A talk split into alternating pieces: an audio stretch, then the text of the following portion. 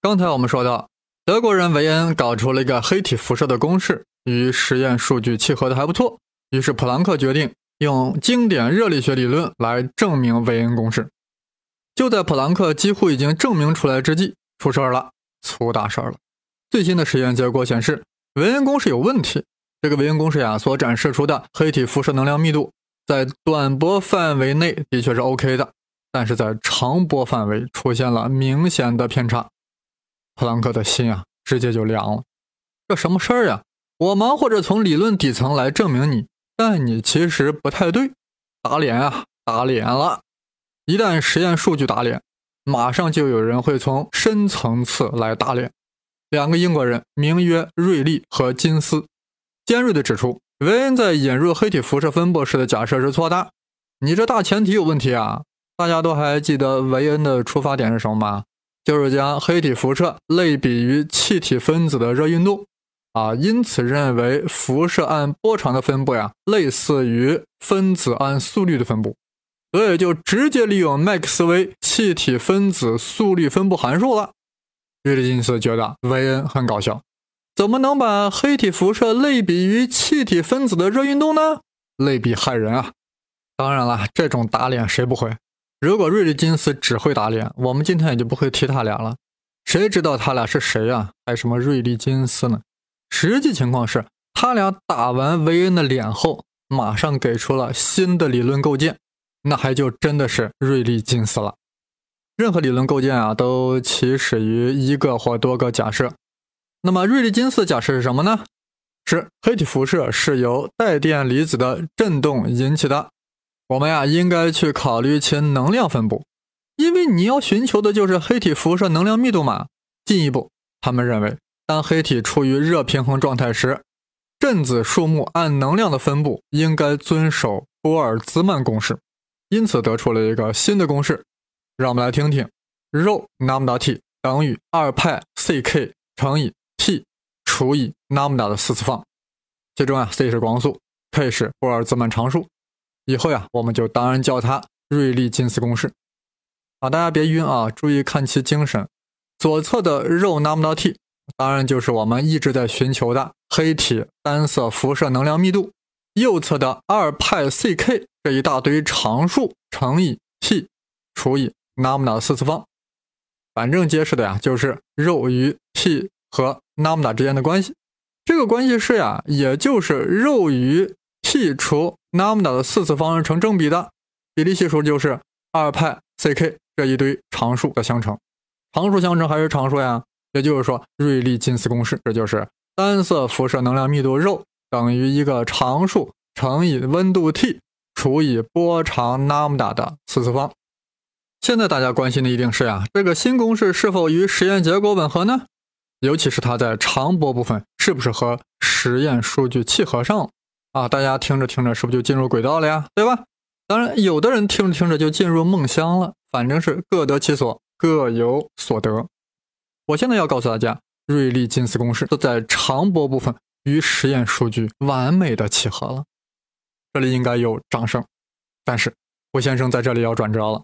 他在短波部分产生了极其严重的偏离，严重的让人不忍直视，让维恩呀能笑喷饭。其实都根本不用对比实验结果，这个公式肯定有问题，有大问题。你看他那副长相，肉 lambda t 等于二派 ck 乘以 t 除以 lambda 四次方。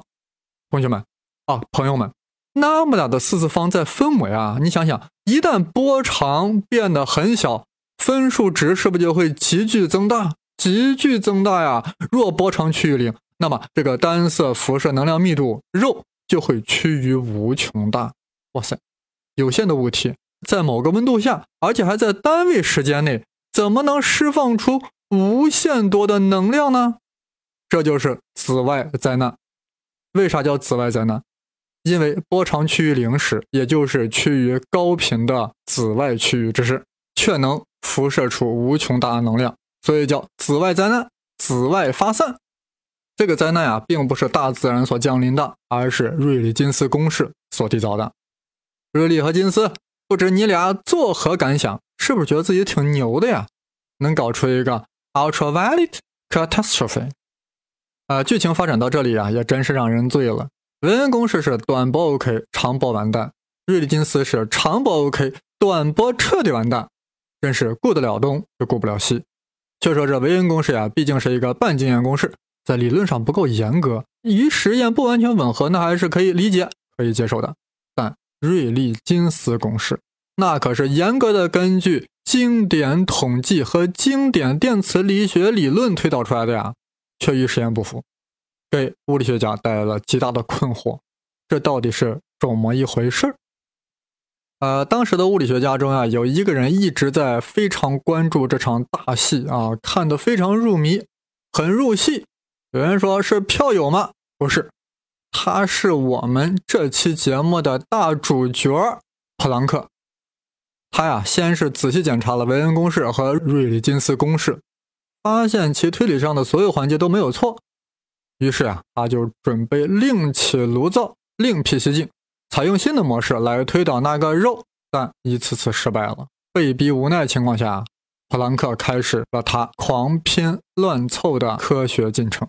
怎么拼怎么凑，这一定的是大家非常关心的。所谓凑呀，当然是要往实验数据上凑。那些年，那些日子，普朗克一直在关注黑体辐射的最新实验结果。当时呀，德国对黑体辐射测量工作做的特别多的呀，是鲁本斯啊。大家注意了啊，这可不是那个画画的鲁本斯啊，那是文艺复兴时期的德国人。现在是实验物理学家鲁本斯。为了了解鲁本斯的最新实验结果，普朗克呀每天跑到鲁本斯家里喝咖啡啊，喝的鲁本斯很无奈啊，就指望着普朗克赶快凑出来，否则这日子还咋过？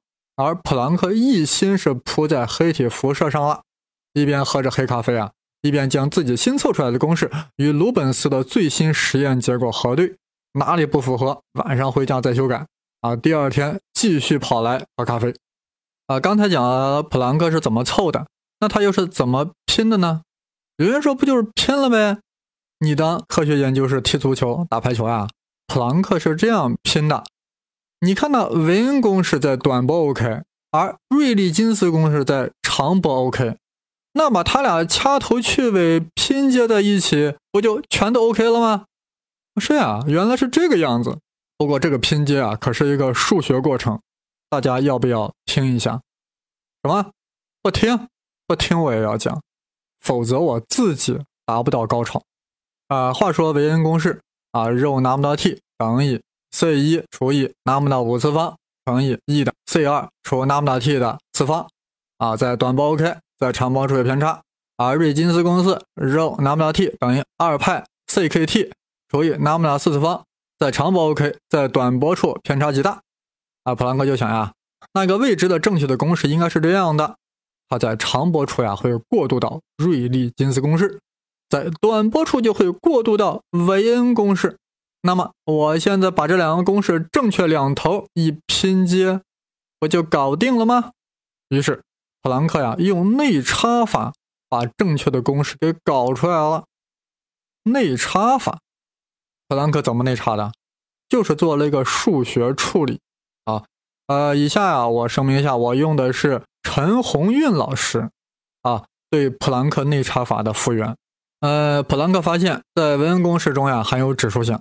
而瑞利金斯公式中没有，要在长波处将维恩过渡到瑞利金斯，就需要将维恩中的指数项在长波区消去。怎么消呢？那让我们好好端详一下维恩公式。它在分母上的指数项呀，就是 e 的 c 二除以拉姆达 t 次方。怎么把这个指数函数消除掉呢？或许有人知道，e 的 x 方是不是约等于一加 x？啊，这当然是在 x 特别小的时候才成立的啊！啊，当然是绝对值 x 特别小时候才能成立的。谁若不信，可以用计算器验证一下。别忘了，是在指数 x 很小很小的时候才成立的。此时我们所要面对的这个指数呀，就是 c 二除以那么大 t。就是说，我们现在要处理的这个指数项 e 的 x 方，其中的 x 等于 c 二除以那么大 t。我们希望它呀，在长波区域将这个指数项消除掉。各位朋友，长波区域就是在那么大很大很大的区域，那么大很大，那这样 c 二除以那么大 t 就当然就很小，对不对？那么我们是不是就可以用那个近似公式了呀？于是 E 的 c 二除那么大 t 次方，那不就约等于一加 c 二除那么大 t 吗？然后将这个代入到维恩公式中去，分子还是 c 一，但分母就变成了那么大的五次方乘以一加 c 二除那么大 t 了。这下子分母中的指数项就没了，指数项就变成了一加 c 二除那么大 t。如果我们再下一个狠手，直接将分母中的一去掉，最终就会变成 c 一除 c 二乘以 t 除那么大的四次方。这是啥？这就是瑞利金斯公式呀。估计没有反应过来。那我们对比一下，瑞利金斯公式是啥？不就是肉那么大 t 等于二派 c k 乘以 t 除以那么大的四次方吗？而我们刚才导出的公式子是啥？是 c 一除以 c 二乘以 t。除以那么大四次方啊，c 一除 c 二，那这个常数不就在对应瑞里金斯公式中的二派 c k 这一堆常数吗？所以它俩是一回事儿，真是太妙了呀！我们现在概括一下刚才的进程。为了将维恩公式在长波区域过渡到瑞利金斯公式，我们用了一个近似公式，e 的 x 方约等于一加 x，从而将维恩公式中的分母里的指数项消除。然后在分母又去掉了那个一，从而完全过渡到了瑞利金斯公式。哎呀，我们既然知道了这一点，为了防止维恩呀在长波处的偏差，让它能够很自然的过渡到瑞利金斯，那我们就提前在维恩公式中插入因子一，也就是提前在维恩公式的分母中减去一，这样就有了肉那么大 t 等于 c 一除以那么大的五次方。再乘以 c 的 c 二除以那么大 t 减去一，这样说大家听着不清楚啊，我再拆开再说一下。也就是说，这个新产生这个公式肉那么大 t 啊，就等于分子是 c 一，而分母呢是两项相乘，一项是那么大的五次方，另外一项呢是 e 的 x 次方。这个 x 是啥呢？是 c 二除以那么大 t，然后呢，这个 e 的指数呢还要再减去一啊，这是关键。如此一来啊，在这个长波区域啊，就会很自然的过渡到了瑞利金斯公式的形式了。但非常警觉的朋友马上会指出呀，你在这个分母上减去一啊，倒是满足了瑞利金斯，但你破坏了原来的维恩呀，你凭啥把人家维恩的分母减去一呢？别急，我们知道呀，维恩公式是在短波范围内特别符合实验规律。如果波长那么大特别短，那么指数 c 二除以那么大 t 的数值是不是就会特别大呀？这样的话，e 的 c 二除以那么大 t 的数值就贼大贼大，因为指数特别大嘛，比贼都大。那对他来说，减去个一就是九牛一毛，根本不必在意。所以在短波区域啊，拼凑出来的公式依然成立，没啥影响。所以就说这个减去一啊，也就是当那么大变特别大的时候，这个减去一就发挥作用了。但是当那么大特别小的时候，这个减去一就不起作用。哎呀，太神奇了！所以说呀，现在新构建出来的公式就会在长波的时候过渡到瑞利金斯，在短波范围呢依然是维恩公式，这真是神奇了。你们说这世间还有比数学物理更好玩的游戏吗？难怪那帮子贼牛逼的科学家一天到晚钻在那里，不顾及世间的俗事儿，给个以色列的总统的职位都不干。那不是他们清高，是他们正爽在数学物理的游戏之中。都爽歪歪啦！好了，我们再看一眼最新拼凑出来的公式啊，肉那么大 t 等于啊，分子是 c 一啊，分母是两项相乘，就是那么大的五次方乘以另外一个项，就是 e 的 c 二除那么大的 t 次方再减去一啊。这个新公式所用的常数呀，还是维恩公式中的常数 c 一和 c 二，这是两个实验值，显得很俗。而人家瑞金斯公式用的常数是啥？派 c k。那都是有名有姓、大名鼎鼎的。派是啥？圆周率。c 是啥？光速。k 是啥？波尔兹曼常数。所以啊，要让很俗的 c 一、c 二向派 c k 靠拢，这不难啊。又经过一番简单的拼凑靠拢，普朗克又把新公式改头换面成肉那么大 t 等于二派 h c 平方除以那么大的五次方，还要乘以 e 的 h c 除以那么大 k t 减去一啊。分开再说一下啊。就是分子是二派 hc 的平方，分母呀是两项相乘，一项是 lambda 的五次方，另外一项是 e 的指数函数再减去一啊，这个指数是啥呢？是 hc 除以 lambda kt，这就是黑体辐射的普朗克公式。这里应该有巨大的掌声。这里面啊，已经不再有 c 一和 c 二这两个很俗的常数了，取而代之的是派 ck，但又出现了一个新的常数 h。从拼凑角度来说呀，它无非就是从原来的常数中拼凑出来的，但从另外一个角度来说，它意义重大。这里暂且不说，反正是呀，普朗克呀，就是用刚才那个方法，所谓的内插法拼凑出了普朗克公式。也就是单色辐射能量密度按波长分布的关系式肉。我们这回节目呀，其实也没有什么特别难的数学推导，呃，就是有些说起来很麻烦的公式。回头呀，我会把这期节目涉及的公式呀，都在这个微博和微信中公布出来。大家看了之后呀，再听起来就会很轻松，也能好好的爽一把。我的新浪微博是生粒子，竹字头的生，毛粒子的粒子。微信号是 Victor 生粒子，V I C T O R 加上生粒子的全拼啊，Victor 生粒子。我们现在准备啊，把刚才推导出的这个普朗克公式呀，换成频率来表达啊。刚才是按波长表达的嘛，咱们现在换成频率来表达。大家知道啊，用波长和用频率来描绘一个波，那是等价的。而且大家都知道，波长越长，则频率越小。反之则越高。各位朋友们，各位同学们，啊，就让我叫你们一声同学们吧，这样亲切。各位同学，谁能告诉我频率和波长是啥关系？嗯，对了，这位同学说对了，频率就等于波速除以波长。为啥呢？因为频率的定义是啥？就是周期的倒数啊，倒过来啊，t 分之一啊，就是频率。是的。频率就用希腊字母缪来表示，而周期等于波长除以波速，所以频率缪就等于波速除以波长。那波速是多少？各位朋友，我们这里在研究的是黑体辐射的波，那是电磁波呀。电磁波的波速是多少？电磁波就是光呀，所以其速度就是光速 c，所以频率缪就等于光速 c 除以波长那么大。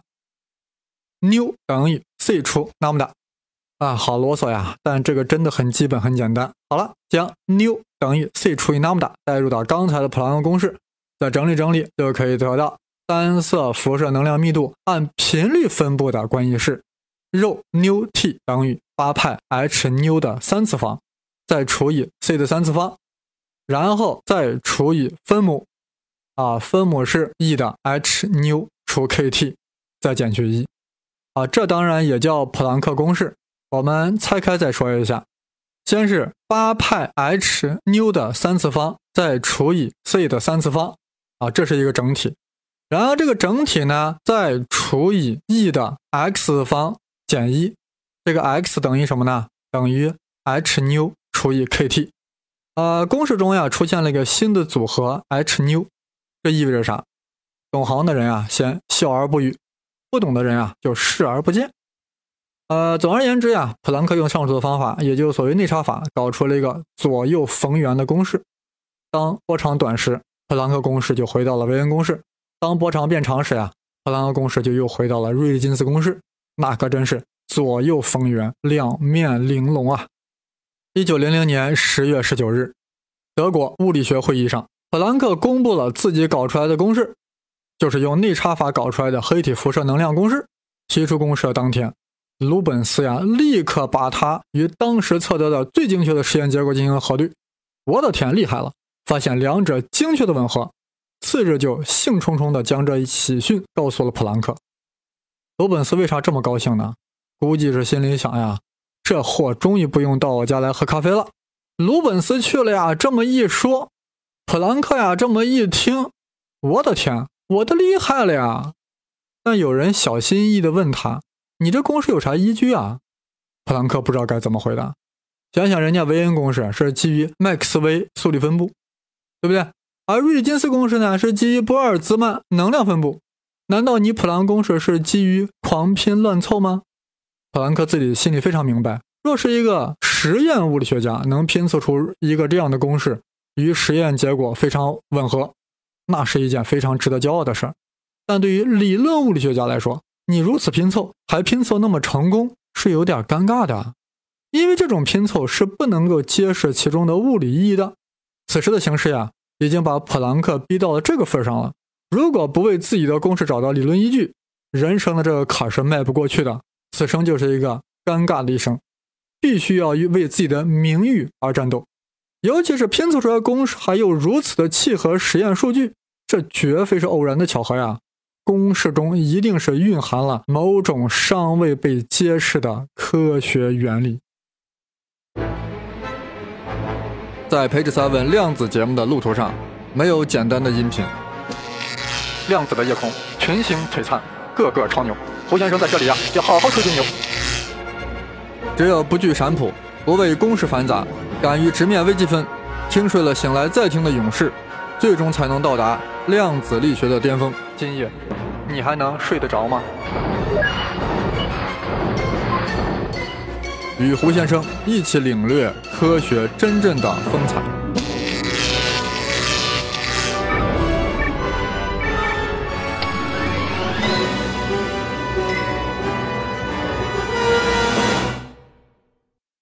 普朗克本来是一个典型的德国人，相当的保守严谨，不像爱因斯坦啊那么二。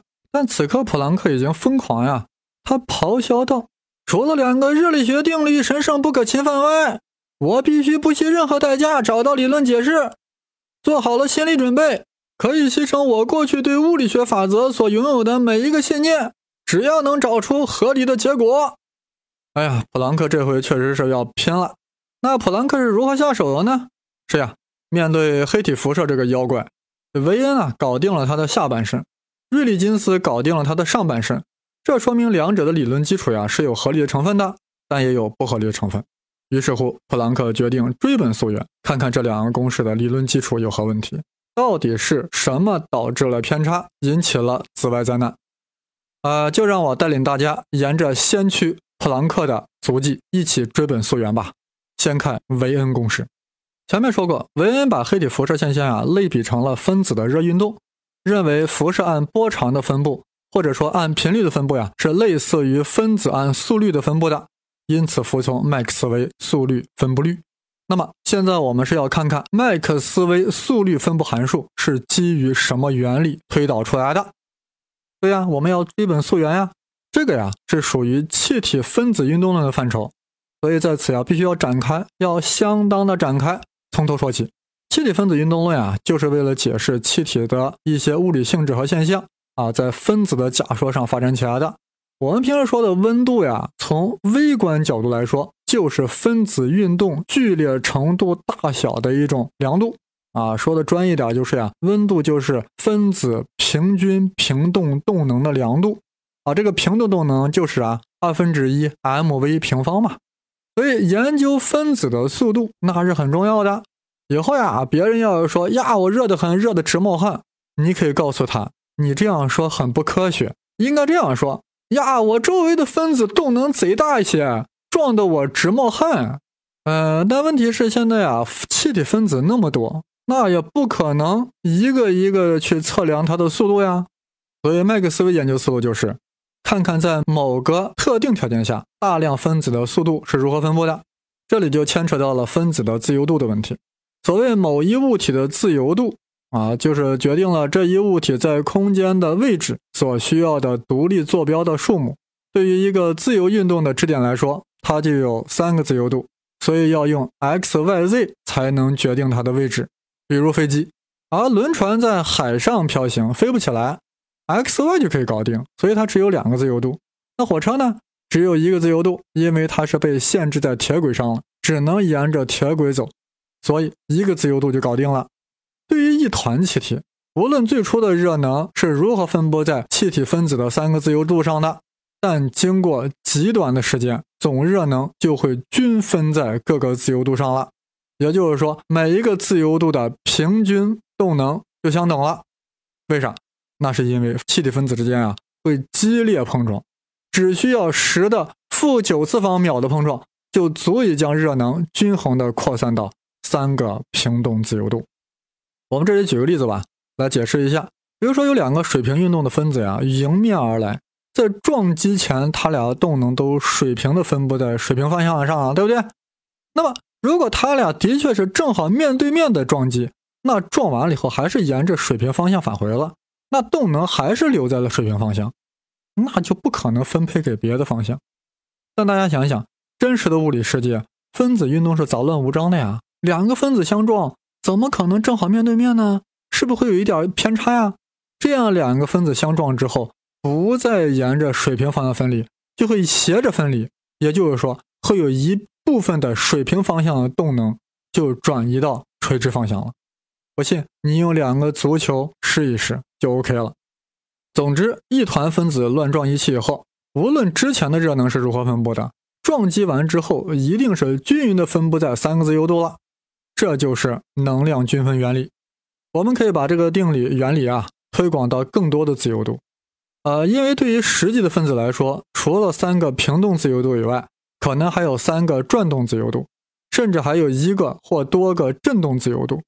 无论你有多少个自由度，当气体分子的无规则运动达到平衡时，任何一个自由度上的运动都不会比另一种可能的自由度运动更占优势，机会是完全均等的，能量在各个自由度上是。平均分配的，这就是能量均分原理。我们现在考虑一团气体啊，是总分子数为 n 的均匀理想气体。从分子角度来说，每个分子的运动状态啊，是由位置和速度两个参量所决定的。这两个参量都是向量，对吧？位置是由 x、y、z 三个分量决定，而速度是由 v(x), v(y), v(z) 啊三个方向的分量所决定的。所以每个分子呀。都是由六个参数所决定，那么 n 个分子是不是就需要六 n 个参数来决定呀？六 n，哇塞，这是一个多么巨大的数字！如果要以这六 n 个参数来确定某一个瞬间的气体微观运动状态的话，那还不把人累死啊？即使你可以做到，也无法与气体的宏观表现联系起来。此刻，此时此刻，麦克斯韦天才般的引进了一个东西。将极大数量的分子与其宏观表现联系在了一起，那就是分布函数，速度分布函数。速度是怎么分布呢？怎么个分布函数呢？这里又要用到一些微积分的思想。对于这团气体，在 t 时刻，分子速度处于速度 v 附近的微小体积元就是 dv 等于 dvx 乘以 dvy 乘以 dvz，其内有 dn 个分子，啊，这加个 d 就是微分了啊。微分啊，我这里就不想再多解释了啊。去到新栏目听微积分和物理学革命那期节目吧，那里对微积分啊讲的非常仔细。好了，在某个时刻，分子速度处于速度 v 附近的体积元 dv 中有 dn 个分子，这样 dn 除以 dv 就是速度 v 附近单位速度期间所包含的分子数。那么我们将 dn 比 dv 啊。再除以总分子数 n，那不就表达了单位速度区间所包含的分子数占总分子数的百分比？这就是速度分布函数。我们把这个函数记作 F_v 啊，就是以 v 为自变量的函数。F_v 为啥？v 是速度嘛，所以 F_v 就等于 dn 除以 n 乘 dv。呃，现在我们的问题啊是如何求出这个速度分布函数 F_v？大家能体会到，这里最大的困难就在于速度 v 有三个分量啊，vx、vy、vz，它们仨呀在表达式中会燃在一起，很难处理的。此时此刻，麦克斯韦想到了能量均分原理。既然能量在三个平动自由度是均分的，那么速度这三个分量就应该是彼此独立、没有耦合的呀，它们仨就不应该燃在一起的呀。所以这三个分量 vx、vy、vz，而且呀。这三个分量 Vx、Vy、Vz 还应该遵守同样的分布规律，这也一下子就把 Fv 给破解了。Fv 就可以拆解为 Fv 等于 Fvx 乘以 Fvy 乘以 Fvz，也就是说呀，Fv 是由三个独立的三个方向三个函数相乘所构成的。同时呀。还是因为能量均分原理，速度的分布应该是各项同性的，也就是速度分布函数不应该与速度的方向有关系。这样，f_v 应该就是速率的函数。这样，f_v 中的这个 v 啊，就从向量的速度变成了标量的速率了。然后经过一番数学上处理，麦克斯韦最终得到了气体分子速率分布函数：f_v 等于四派乘以 m 除二派 kt（ 括号的二分之三次方）再乘以 v 的平方，啊，最后呀再除以 e 的 x 次方。这个 x 等于 m 二分之一 mv 平方。除以 kt，啊，这就称之为麦克斯韦速率分布率。它描绘了处于热运动中的分子速率出现在 v 附近单位区间的百分比，也就是出现在这里的概率。啊，有些人有点晕，这百分比怎么又成概率了呢？百分比就是概率。举个例子，某大学中研究生占全校师生的百分之二十，那你在全校师生中随机抽取一个人是研究生的概率有多大？那不就是百分之二十吗？所以说百分比就是概率。所以在这里我要重新说一下啊，麦克斯韦速率分布率 f_v 就是指处于热运动中大量分子处于 v 附近单位区间的概率啊，或者说百分比。让我们一起啊再欣赏一下这个很麻烦的公式。我这回拆分着来说，f_v 啊等于四个部分所构成的。第一个部分是四派，然后乘以一个。括号，括号里面是啥呢？是 m 除以二派 kt，然后这个括号外面要给加一个指数是二分之三次方，然后再乘以第三部分是啥？是 v 的平方啊。最后第四部分是分母啊，就是除以啊，就分母上是 e 的 x 次方，x 这个指数是多少呢？是二分之一 mv 平方除以 kt。这个函数最核心的部分就是那个分母嘛，这到现在大家有经验了。就是那个以 e 为底数的指数函数，指数为二分之一 mv 平方除以 kt。哎，大家注意了没有？那这个指数中包含这个二分之一 mv 平方，不就动能吗？同时，大家有没有感觉到这个函数与维恩公式很相似呀？那维恩公式不是也是一个 c 一除以一个那么大的五次方，还要除以一个 e 的 x 方吗？对不对？就是说，它俩分母都有一个 e 为底数的指数函数，奇怪不？不奇怪。因为韦恩公式就是基于麦克斯韦分布率推导出来的。好了，无论刚才推导过程听起来有多么困难，有多么模糊，但我们一定清楚一点：麦克斯韦在进行其分布率推导过程中，严重依赖了一个原理，谁？能量均分原理。而整个韦恩公式的推导，就是直接用了麦克斯韦速率分布率，也就意味着它隐含了这样一个大前提。在黑体辐射中，能量均分原理依然是成立的。啊，大家好像是不是有有点感觉到啥了呀？但我现在还不能说，因为我们的追本溯源工作还没有做完。刚才只是追了韦恩公式，瑞利金斯公式还在可怜巴巴的等着我们去追它呢，追溯它呢。高潮即将来临，但痛苦呀还会持续。胡先生先喝口水，待一会儿我们再接着讲，一起去迎接高潮的到来。